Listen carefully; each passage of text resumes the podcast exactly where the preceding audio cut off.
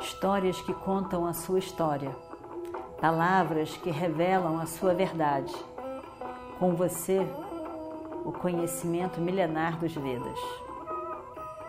Escute diariamente e recomende a um amigo.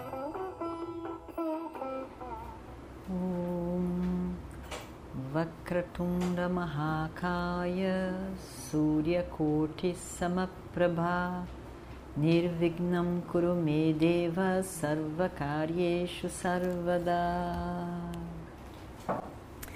Continuando então a nossa história do Mahabharata. E o destino está esperando. Não é possível. O lago é aqui perto. Nakula foi e não voltou. Saradeva agora foi e não voltou. Arjuna, vai lá. Vai lá ver os seus irmãos. E vai ver se você traz uma água para gente. Arjuna vai. Acontece a mesmíssima coisa. E o Destira diz: Bima, vai lá. Vai lá. Vai lá o que? Bima, vai lá. Vá lá e resolva o que está ali acontecendo. Traga essa água. E Bima foi. E Bima não voltou. Aí, Yudhishthira diz: O que aconteceu? Ninguém, nenhum dos quatro voltou. O que, que será? O que, que será que aconteceu? Ele vai lá quando ele está chegando cautelosamente, como é tipo de Udistira, ele vê os quatro irmãos deitados na beira do lago, mortos. Ele ficou horrorizado. Como que foi isso? O que aconteceu? Como isso pode ter acontecido? E ele fica pensando isso tudo. Mas como que pode? Não tem um sinal de luta. Eles não lutaram. Não teve uma guerra, não teve uma luta, não teve uma briga, não teve nada. Estão os quatro aqui deitados. É incrível de se acreditar em tal coisa. Como é que eles podem. Como eles foram mortos? O que aconteceu? Como eles podem ter sido mortos? Só pode ter sido algum tipo de, de ameaça, de traição. O que, que pode ter acontecido? O que, que pode ter causado isso? E o Destira estava realmente, realmente muito triste. Os queridos irmãos, ele olhava, os quatro, por que, por que, que eu fiquei? Por que, que eles morreram? Por que, que eu fiquei? Por que, que não acontece isso comigo? Hum. Ele começou a ficar tão tonto. Já estava com muita sede ainda ver essa situação dos irmãos, os irmãos mortos, sem ele entender, ele gostava de entender pelo menos as coisas. Não tem nenhuma pista para entender nada. E ele começa a ficar completamente, completamente tonto, tonto e confuso. Ele senta no chão. Ele senta, vê aquela calamidade, ele está triste, ele está em choque, mas ele está com tanta sede que, que nem as lágrimas caem dos olhos dele. Nem lágrima cai, de tanta sede. Ele olha e depois ele diz para ele mesmo: Que coisa! Agora é que Duryodhana vai ficar feliz mesmo. Foram todos embora. Isso vai ser a satisfação de Duryodhana. Shakuni, então, que planejou isso tudo, vai dar pulos, pulos de alegria. Será que veio alguém? Eles mandaram algum espião? E eles mataram meus irmãos? Como é que pode? E aí, Yudhishthira pensa na mãe. Yudhishthira pensa em Draupadi e diz: como que eu vou conseguir enfrentar o olhar questionador de minha mãe e de Draupadi? Que, que eu vou poder dizer? Aquele olhar querendo entender O que, que eu vou poder dizer? Eu não, não tenho o que dizer, nem para mim mesmo. Sofreram todos esses anos por mim, para nada. Por que, que, por que, que eu estou aqui vivo? Por que, que eu vou ter que viver nesse mundo sozinho, sem eles? Isso é muito horrível. Por que, que eu tive que ser dispensado dessas mortes? Ai, como eu queria uma morte dessa tão rápida também para mim. Não, acho que não consigo viver sem eles. E, o Destira ia pensando, ia ficando mais triste, mais, mais arrasado e o, os olhos iam virando, ele ia ficando mais tonto ainda. E, e aí, de repente, nisso tudo, ele dá de cara com o lago de novo. E na hora que ele dá de cara com o lago, ele está vendo que ele não consegue nem chorar essa tristeza toda por sede, por tanta sede.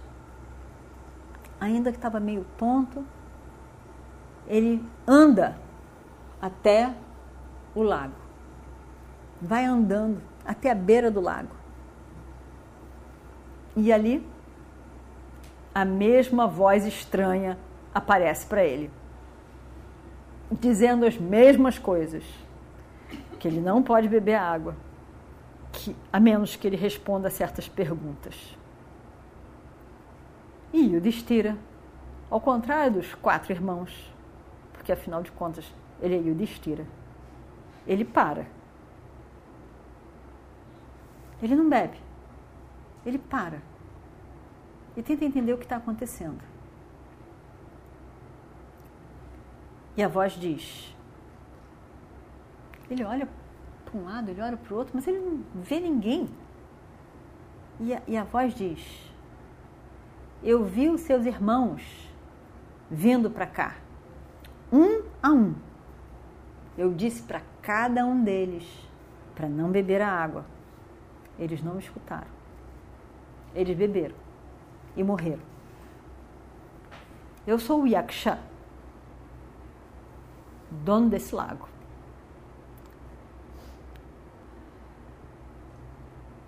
Aí ele diz: E o Destira começa a falar com o Yaksha que ele não está vendo ainda, mas ele vê que ele está com tanta sede que até a voz sai diferente, a voz dele sai diferente. Ele diz: Você é um yaksha? Que yaksha é esse? Que ser divino é esse? Você é um dos Rudras? Você é um Marut? Quem é você, afinal? Me diga, como que você pode ter matado esses meus irmãos uma massa bruta de força. Realmente, os meus irmãos são invencíveis. Como que você pôde, como que você pôde tão rapidamente matá-los todos? Nem Deus poderia fazer isso. Realmente incrível o que você conseguiu, sem nenhuma luta, sem nenhuma, sem nem por nada, nenhuma luta de fato aconteceu. Eles não, eles não tiveram oportunidade nem de lutar para se salvar. Realmente, ó Senhor, seja quem você for, eu estou aterrorizado, ao mesmo tempo em grande admiração por você. Como que você conseguiu fazer um feito desse? E ao mesmo tempo, que incrível que você tenha feito isso. Incrível. Mas eu estou curioso em relação à sua identidade. Quem é você que foi capaz de fazer o que fez? Seu poder é imenso e eu estou realmente surpreso. Por favor, revele-se para mim. Eu quero vê-lo. E o Yaksha aparece. Numa forma estranha, ele aparece. Yudhishthira respeitosamente saúda o Yaksha e diz: Eu estou muito honrado com a sua presença. Realmente foi muito muito simpático da sua parte ter aparecido para mim a meu pedido. Muito obrigado. Eu me sinto muito agradecido. E o Yaksha disse: Os seus irmãos não me escutaram. Eu disse a mesma coisa para eles. Não bebam a água. Não bebam a água. Esse, esse lago pertence a mim. Mas eles nem ligaram e beberam água de qualquer maneira. Agora,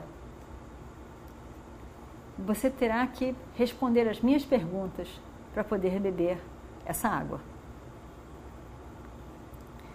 E o Yudhishthira diz: